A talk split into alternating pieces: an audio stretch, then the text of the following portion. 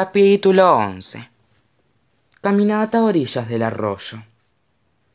El lunes, a las ocho de la mañana, Topper se acercó con cautela a la cabaña 8 del Hotel Paul Bunyan y llamó a la puerta con su mano buena. Le olía todo el lado derecho del cuerpo por haber cargado a Cash para sacarlo del depósito la noche anterior. Por suerte, el actor había vuelto en sí una vez que salieron al aire libre y le había atribuido todo el episodio a un bajo nivel de azúcar en la sangre.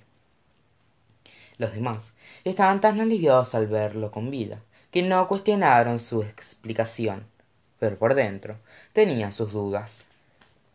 Oye, Cash, ¿estás despierto? llamó Topper. Podemos salir apenas estés listo.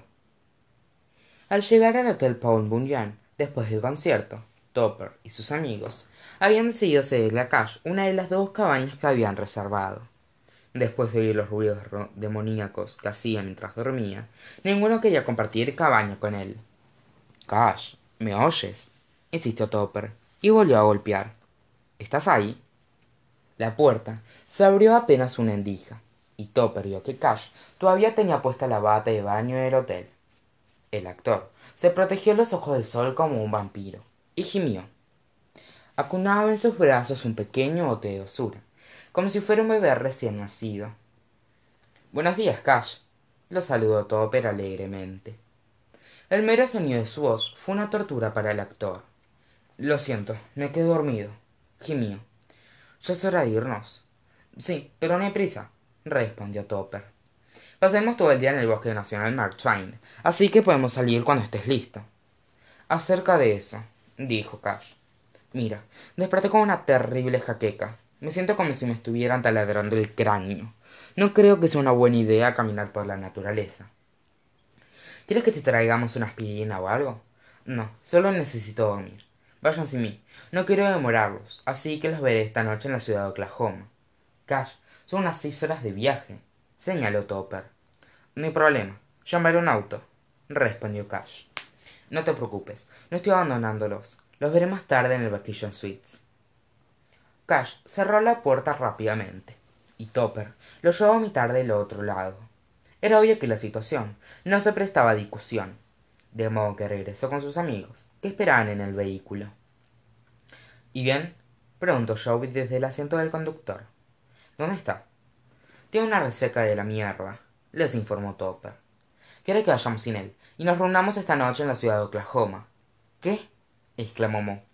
Es una locura. ¿Por qué no hablemos del bosque más temprano y lo recogemos aquí? No dejo mucho lugar para debate, respondió Topper. Está muy mal.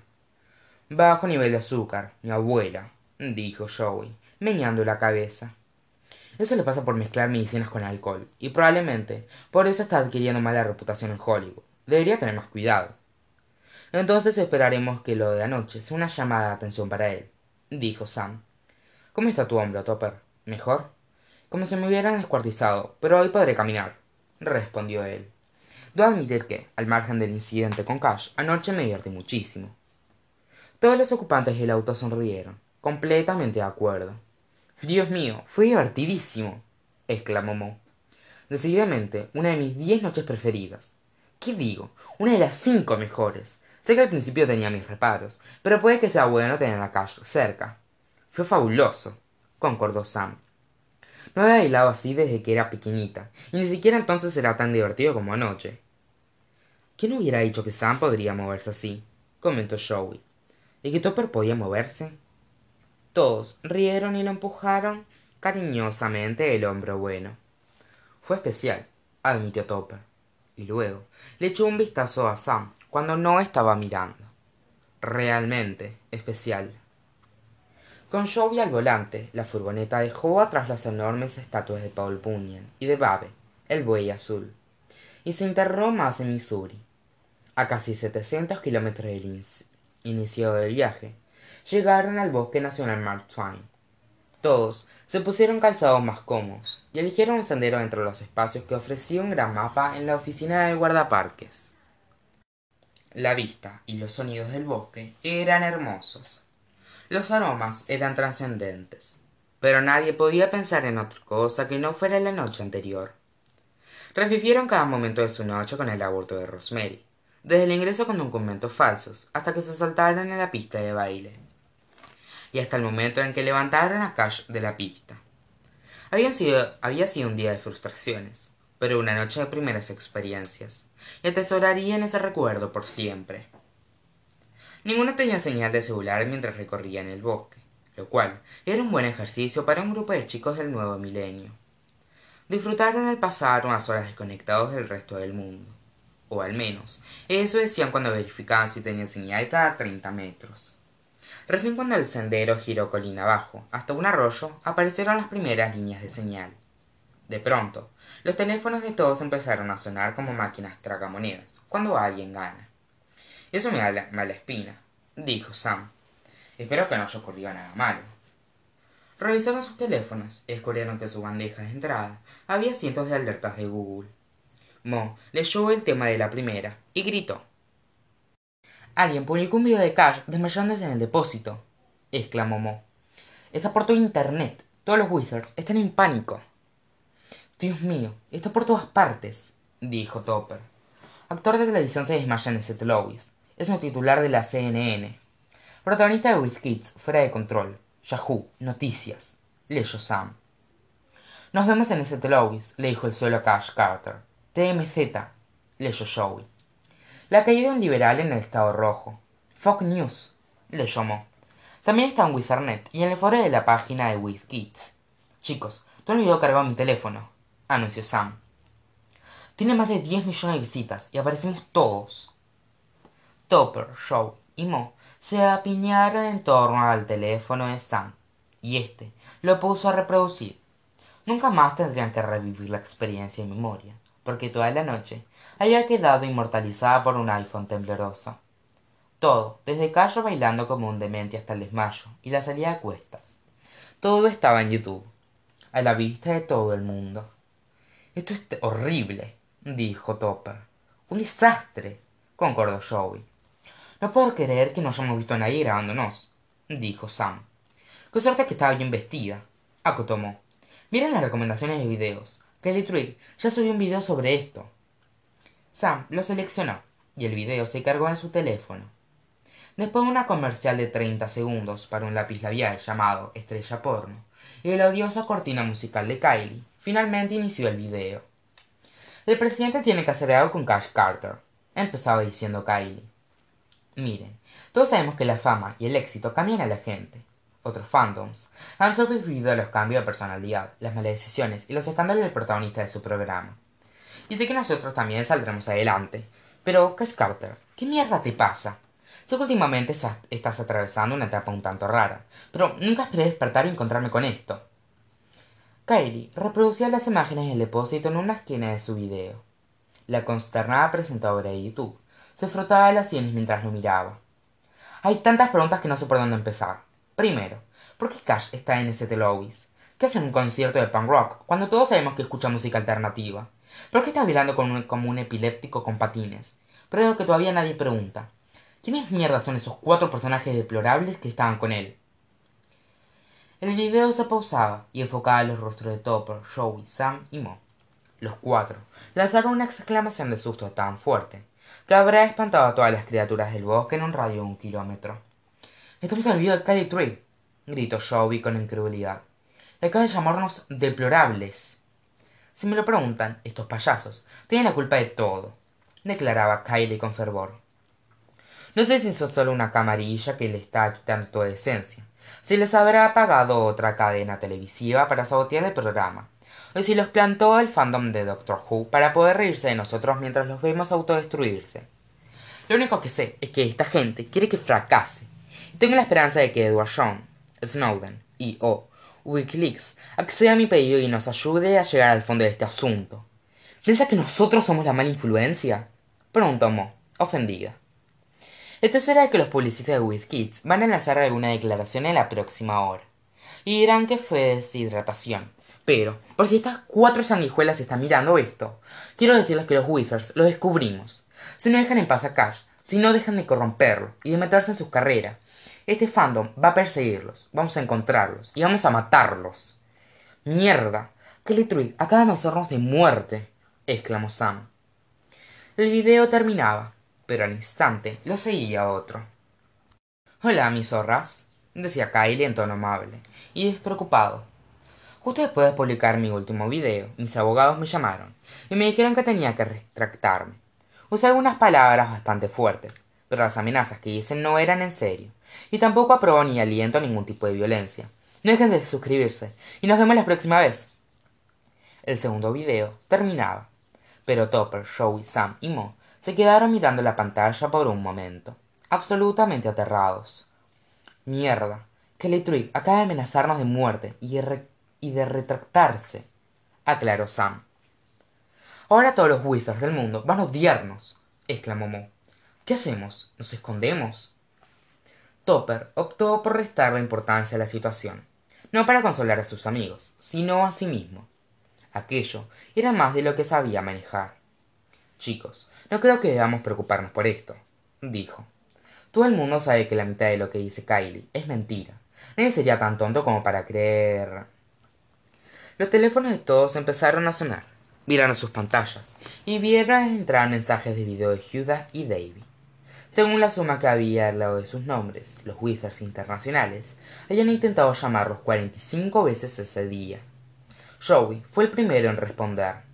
Hola, chicos. Disculpa, gritó Judah. ¿Pasa algo en ese viaje que se hayan olvidado de contarnos? ¿Qué puta están haciendo con Cash Carter? Pronto Davy en tono imperioso. Caray. Topper suspiró. Supongo que ya vieron el video, ¿no? Setenta y cuatro veces, respondió Judah. Ahora cuenten. Le haré un resumen. La noche anterior a nuestra salida, le escribí una carta a Cash Carter y lo invité a acompañarnos. A la mañana siguiente vino. Un momento. ¿Está diciendo que Cash Carter se sumó a su viaje ayer y tuvimos que enterarnos por Kylie Tree? Preguntó Huda. Topper se encogió de hombros con aire culpable. Este. sí, confesó. Sus amigos internacionales gritaron tan fuerte que Huda despertó a todo en su casa. Y Davy asustó a todos en el cibercafé. ¿Le pagan tratando de matarlo en un concierto? preguntó Davy. No está muerto, solo le bajó el nivel de azúcar en la sangre explicó sam. Tree está exagerando. Apenas hace un día que está con nosotros. Está con ustedes ahora preguntó davy se quedó en el hotel respondió mo. Estuvimos caminando por el bosque todo el día. Por eso no recibimos sus llamadas hasta ahora. Cómo es preguntó hugh en tono soñador. Es tan increíble como el doctor monfuzle topper joe sam y mo se quedaron callados. No se atrevían a responder. Le pediremos que te llame y podrás verlo tú misma dijo Joey. De pronto, las imágenes de Huda y Davy se congelaron en sus teléfonos. No era por mala señal. La idea de comunicarse con el actor los conmocionó tanto que quedaron inmóviles como piedras. Huda, Davy, preguntó Joey, pero no hubo respuesta. Debe ser una mala conexión. En fin. Terminaron la llamada y caminaron un rato en silencio por la orilla del arroyo revisaron la sección de comentarios de todos los blogs y páginas web sobre WizKids, donde leyeron miles de observaciones ingeniosas, groseras y odiosas que hacían sobre ellos, personas a quienes no conocían. No puedo creer que seamos famosos en Internet, comentó Mo. ¿Sería una falta de ética si aprovechara esto para que la gente leyera mi fanfiction? Sí, respondieron los demás al unísono. Pobre Cash, dijo Joey. ¿Cómo hace para vivir con esto todos los días? Me siento como si un millón de aves invisibles me estuvieran comiendo vivo picotazos. Y ni siquiera saben cómo nos llamamos, añadió Sam. La mayoría nos llama Wei, Wei, The Wei, Lowy y Kung Fu Panda. Un momento, ¿cuál soy yo? preguntó Mo. Espero que Cash no se altere por este asunto, dijo Topper. A él le va a afectar más que a nadie. Mañana todos se van a olvidar de nosotros. Quizá deberíamos regresar y ponernos en camino a la ciudad de Oklahoma para poder consolarlo cuando llegue allá. Después de esto, puede que necesite un amigo. Todos estuvieron de acuerdo, pero justo cuando daban media vuelta para regresar, el teléfono de Mo sonó con una nueva alerta de Google. Epa, dijo. No es una buena idea para el fondo de WizKids. Acaba de filtrarse una foto de mi desnuda. ¿La habrán hackeado? preguntó Joey.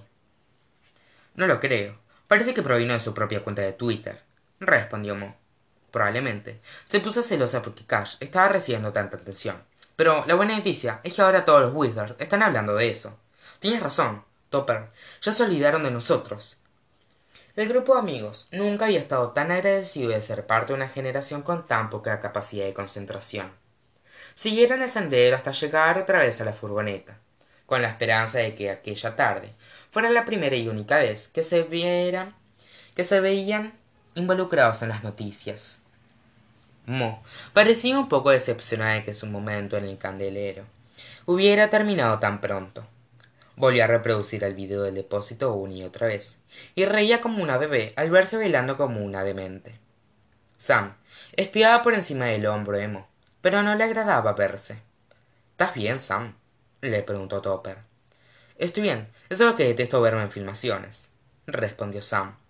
No tienes por qué anoche estabas muy linda. Topper le sonrió a sam que dio cuenta que dio cuenta de que en los ojos de su amigo había algo más que aquel cumplido. Ah gracias topper dijo. Sam siempre había detestado que la llamaran linda pero no era eso lo que le molestaba ahora lo que le pesaba en el corazón era ver que los sentimientos de topper estaban cada día más a flor de piel.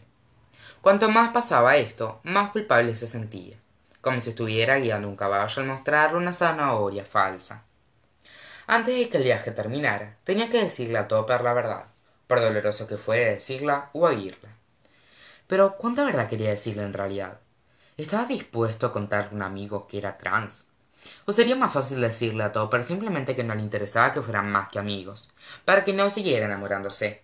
Aunque por otro lado esa era la verdad. Al fin y al cabo había un motivo para que sam quisiera bailar con topper la noche del aborto de rosemary.